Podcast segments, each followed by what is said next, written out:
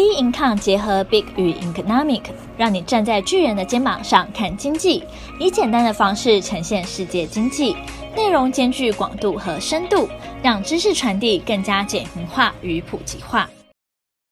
各位听众好，欢迎收听本周全球经济笔记。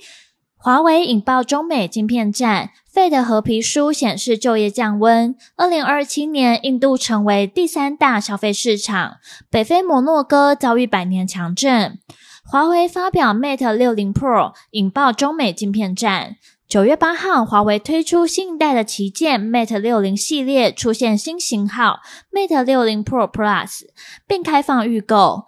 加拿大科技研究公司进行拆解后发布报告称，Mate 60 Pro 采用中芯国际旗下的海思半导体所生产的麒麟 9000S 处理器，采用七纳米的生产技术。意味着华为突破美国五 G 晶片的封锁，成功提升中国高端技术。即使美方寄出一连串制裁禁令，无法阻挡中国取得关键技术的升级，引发美国政界的担忧，恐加强对华为的制裁行动。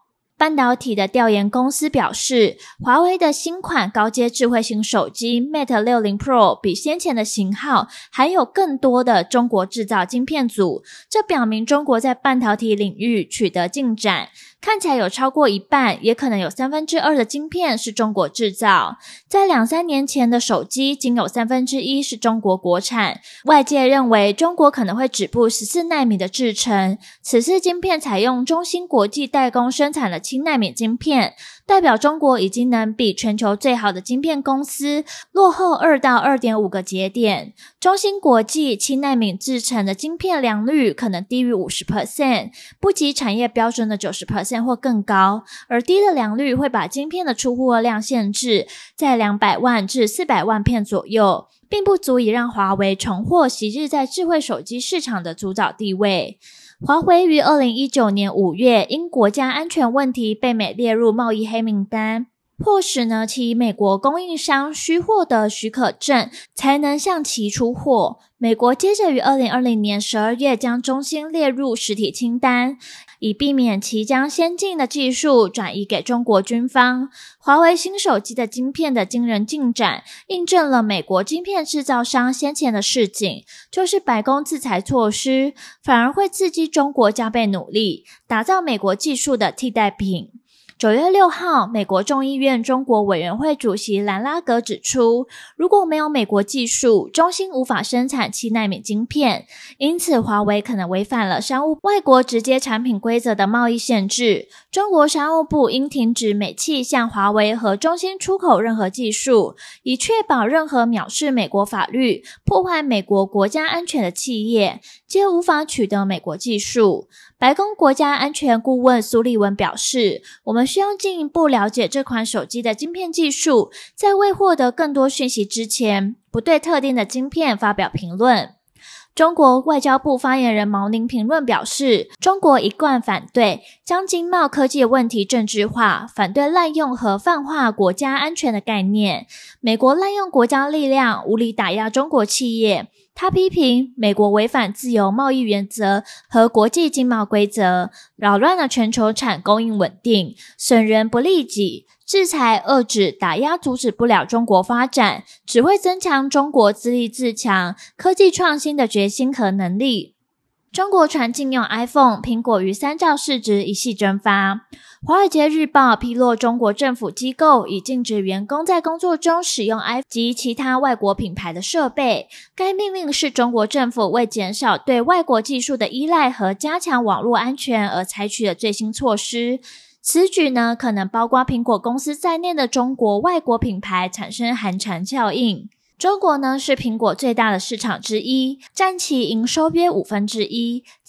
在截至七月一日的上个季度，苹果在中国营收为一百五十七点六亿美元，较去年同季增长八 percent。这项消息冲击苹果股价，九月六号收盘暴跌了三点五八 percent，至一百八十二点九亿美元，相当于市值一夕蒸发约一千零六十一点六九亿美元。截至周三收盘，总市值降为二点八六兆美元，约九十一点四三兆台币。Fed 褐皮书就业降温，薪资放缓增速。九月六号，美国供应管理学会公布数据显示，美国八月服务业 PMI 从上个月的五十二点七升至五十四点五，触及二月以来最高水平，为连续八个月的扩张，高于景气荣枯线五十。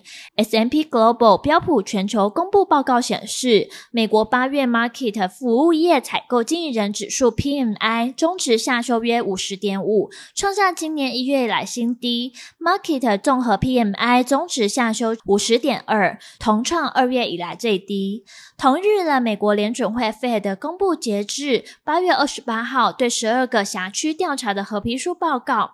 合皮书通常在联邦公开市场委员会 FOMC 每次开会的两周前发布，内容为 Fed 对十二辖区的调查和访谈结果，由堪萨斯联准银行收集数据汇编成报告。报告显示，美国经济和就业市场的成长在七八月放缓，虽然呢，消费者呢在旅游方面的支出强于预期，但其他零售支出持续放缓，就业增长呢也受到抑制。企业预期近期内的薪资增长将普遍放缓。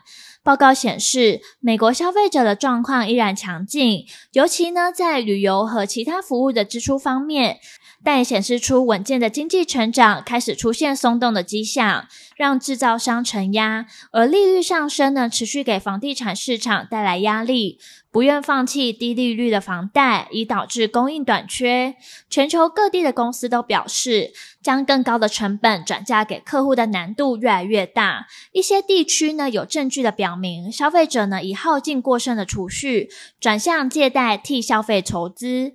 费德呢，目前面临最大的挑战之一是通膨变得根深蒂固的可能性。其一原因，美国政府呢不鼓励企业继续生产化石燃料，所以呢要做好油价长期走高的准备。此外，劳动需求旺盛带来工资上涨，因此通膨是由成本和需求共同推动的。就像呢，一九七零年代的情况那样，在通货膨胀成为一个十年内都无法解决的问题之际，我们认为成长股的本益比将随着时间推移而下降。市场预期联准会将高利率维持在更长时间，带动美债殖利率走高。两年期的美债殖利率最高上行七个基点，站上五趴关口；十年期美债殖利率最高则上行近四个基点，并一度突破四点三零 percent，创下八月二十三以来的两周高位。Fed 去年呢以激进的步伐升息，并在今年多次的会议上宣布进一步升息后，预计行动呢会更加谨慎。六月公布的决策预测显示，今年还会有两次升息，其中一次呢已在七月的会议上实现。有一些官员认为，可能需要再升息一次或多次升息，才能完全冷却物价压力。决策者呢，一方面希望降低通膨，一方面呢，也希望这些行不会导致经济步入衰退。CME 的 Fed Watch 工具显示，联邦基金期货交易员预计 Fed 十二月前再次升息的几率为四十四点二 percent，高于一天前的四十三点五 percent。与此同时，明年六月降息的预期有所下降。二零二七年，印度成为第三大消费市场。联合国宣布，拥有十四点二九亿人口的印度将超越中国，成为全球人口第一大国。这是今年重要的国际事件。有着人口红利的印度，标志着印度同步成为世界成长最快的经济体。惠誉解决方案研究部门 BMI 最新的报告指出，目前印度是全球第五大经济体，人均 GDP 全球排名一百三十九名。随着中高所得家庭数量增加，BMI 预测。印度实际家庭支出增长二十九 percent，预估二零二七年可支配收入年复成长率达到十四点六 percent。印度家庭的总支出将突破三兆美元，届时呢，将有二十五点八 percent 的印度家庭每年可自由支配收入达到一万美元，成为全球第三大的消费市场，仅次于美国和中国。BMI 报告指出，随着中高收入的家庭数量增加，印度家庭的人均支出将成长7.8%。这些家庭呢，多半位在新德里、孟买和班加罗尔等经济中中心。较富裕的家庭主要位在都市，也超越印尼、菲律宾和泰国等其他亚洲开发中的经济体。整体而言，东协和印度家庭总支出之间的差距也几乎将增加两倍，成为呢零售商可以轻松瞄准的关键目标市场。BMI 的报告预测，具有科技素养的城市中产阶层可自由支配支出不断增加，将带动印度在消费电子等产品上的花费。根据估计，印度约三十三 percent 的人口年龄介于二十至三十三岁之间，这个年龄层的花费大量支出在电子产品上。同时，预估到了二零二七年，通讯支出将以每年十一点一 percent 的幅度成长，达到七百六十二亿美元。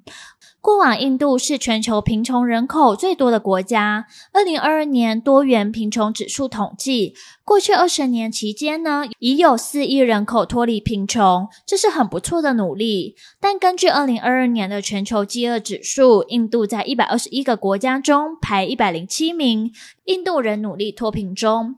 经济合作暨发展组织 （OECD） 于二零二零年的评估，印度二十五到三十四岁之间受到高等教育的比例是二十一 percent，远低于 OECD 的四十七 percent。印度三到五岁受幼儿教育的比例是六十一 percent，也是远远低于 OECD 国家中的平均八十三 percent。显示印度劳动人口大多是低技术劳工，教育呢使得印度贫富差距扩大。印度专门出产全球五百大企业的高阶经理人，Google 的 CEO 皮采，微软的 CEO 纳德拉，Adobe 的 CEO，甚至 Chanel 的 CEO 都是印度人。在矽谷中有三分之一的工程师都是印度裔。印度人从小都必须经历激烈的竞争，才能挤进名校。在印度长大，印度环境的多样性造出不容小觑的实力。北非摩洛哥遭遇百年强震。摩洛哥九月八号深夜遭遇规模六点八强烈的地震袭击。综合路透社等外媒报道，据摩洛哥的内政部表示，目前已知地震造成逾两千人死亡，两千零五十九人受伤，其中一千四百零四人伤势严重。目前仍在寻找遭到掩埋的民众。由于当地有许多偏远的村庄。出入不便，造成搜索行动困难，死伤人数可能还会增加。当局宣布全国哀悼三日，所有的公共建筑物将办席致哀。在这场地震发生后，当地的民众在地震发生后蜂拥至街上避难。因担心余震不敢回家，另外拥有千年历史的古城也因地震受到严重的破坏。当地的中世纪红墙、清真寺尖塔因地震倒塌，不少汽车被建筑物砸毁。街道上到处是断垣残壁及瓦砾。由于震央在旅游胜地马拉卡省附近，也重创了被视为该国经济命脉的观光业。原本就陷入萎缩困境的摩洛哥经济恐更难翻身。根据世界的银行资料，摩洛哥去年的 GDP 成长率从二零二零年的七点九 percent 暴缩到一点二 percent。今年二月的核心通膨率要增至八点五 percent。摩洛哥今年已为经济严重萎缩所苦。美国地质调查局预估，国今年国内生产毛额的缩幅达八 percent，很可能损失十亿美元到一百亿美元。而后续的市场走势仍需关注将公布的重要经济数据。本周全球经济笔记，我们下周见。